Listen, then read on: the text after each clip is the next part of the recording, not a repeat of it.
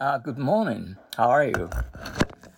Uh, hope you're very fine at office, at, at, at home, or uh, at some other places. Okay, and um, uh, let's begin with uh, today's and um, uh, English words. Metering.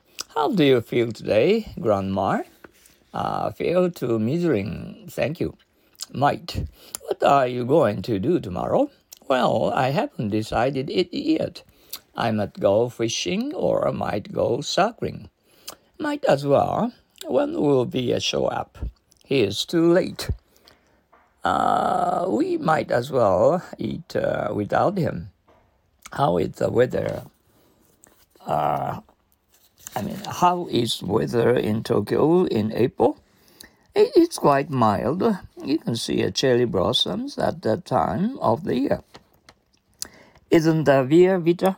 Oh no, this is a very mild.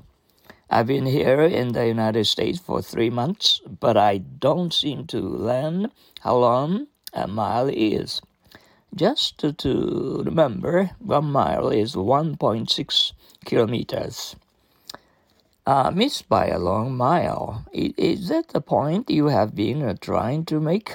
No, you've uh, missed uh, uh, it uh, by a long mile. Mill. Well, what do they do with wheat, Daddy? they take it to a mill and have it ground into flour. You, you know, bread is made from flour, don't you? Uh, mind.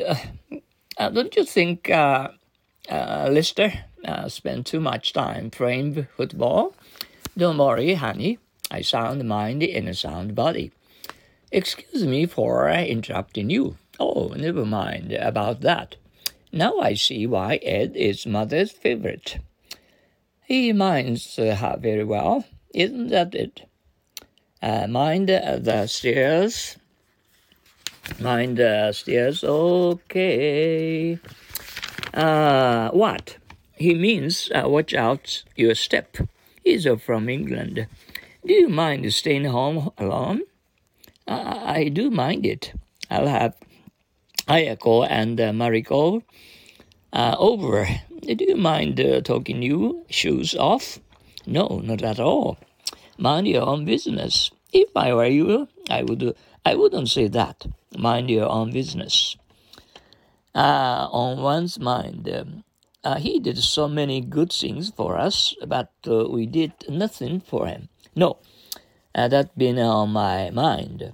What's on your mind? Beach. I, om- I almost got run over by a car. I- I'll tell the police on the on that driver. Mine. I have no brothers or sisters. Our house is too big for us three. And mine is uh, a large family, so I have to share a room with my brothers. My legs are too long for uh, the table. Mind me.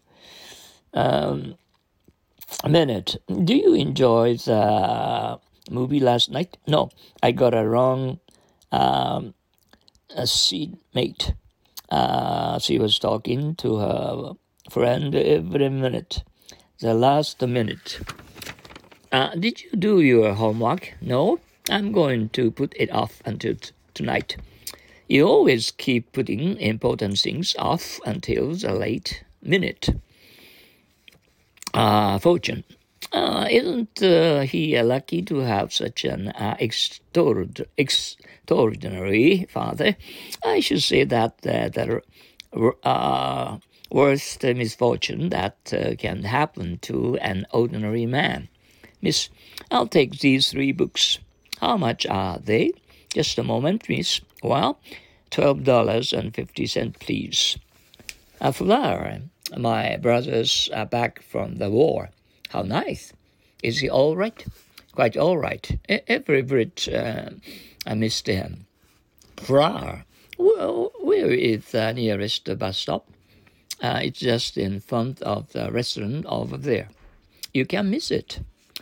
Uh, we all felt that he was one of us. Yes, and we'll miss him more than we can express in words. Mistake. Uh, I'm sorry. Uh, I, I, can't speak English very well, and uh, and uh, uh, don't be afraid of me making mistakes. I understand you very well. Uh, your teacher often thinks I'm you, Miss. I am you, Mike. That's not a fault. Mother mistook me for you this morning and uh, gave me a dollar twice. well, and it is very fine. And we feel like uh, a new, uh, new baby to inhale the fresh air uh, since our uh, early morning as we uh, we were hearing uh, the birds and the singing beautifully. Mm, it uh, they make us very happy, and uh, in particular, such uh, beautiful and birds uh, singing.